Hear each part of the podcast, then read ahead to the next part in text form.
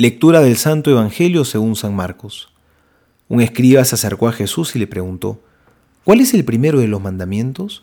Jesús le respondió, el primero es, escucha Israel, el Señor nuestro Dios es el único Señor, y tú amarás al Señor tu Dios con todo tu corazón, con toda tu alma, con todo tu espíritu y con todas tus fuerzas. Y el segundo es, amarás a tu prójimo como a ti mismo. No hay otro mandamiento más grande que estos dos. El escriba le dijo, Muy bien, maestro, tienes razón al decir que hay un solo Dios y no hay otro más que Él, y que amarlo con todo el corazón, con toda la inteligencia y con todas las fuerzas, y amar al prójimo como a sí mismo, vale más que todos los holocaustos y todos los sacrificios. Jesús, al ver que había respondido tan acertadamente, le dijo, Tú no estás lejos del reino de Dios y nadie se atrevió a hacerle más preguntas. Palabra del Señor, gloria a ti, Señor Jesús. Es de personas sabias y sensatas preguntarse de vez en cuando qué es lo más importante, a qué le tengo que dar prioridad y qué cosas quizás son menos esenciales. Y es necesario porque vivimos a un ritmo de vida intenso, que se empieza a llenar cada día con miles de cosas urgentes que hay que resolver de inmediato.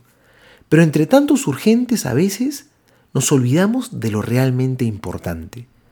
¿Cuál es el mandamiento más importante? Le preguntan a Jesús el día de hoy.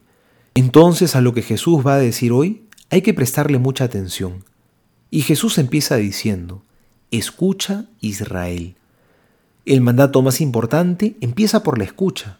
Y es que sabemos que el mandamiento principal es el del amor. Pero para poder amar hay que saber escuchar primero. Porque qué difícil es amar a Dios si no aprendemos a escucharlo. Si cuando nos acercamos a rezar, solo hablamos y hablamos.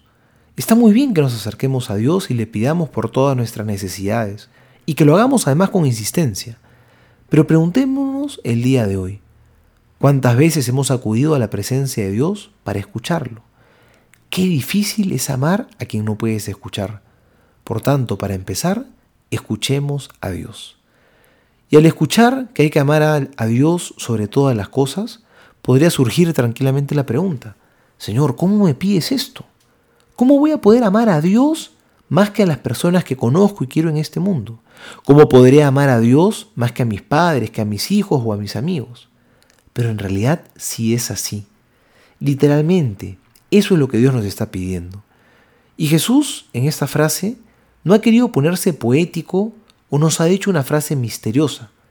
Hay que amar a Dios sobre todas las cosas y también sobre todas las personas. Y esto tiene mucho sentido, porque cuando amas a Dios sobre todo, tu capacidad de amar crece y te haces capaz de amar mucho más a los demás, ya no solo con tu amor, sino con el amor con el que Dios te ama.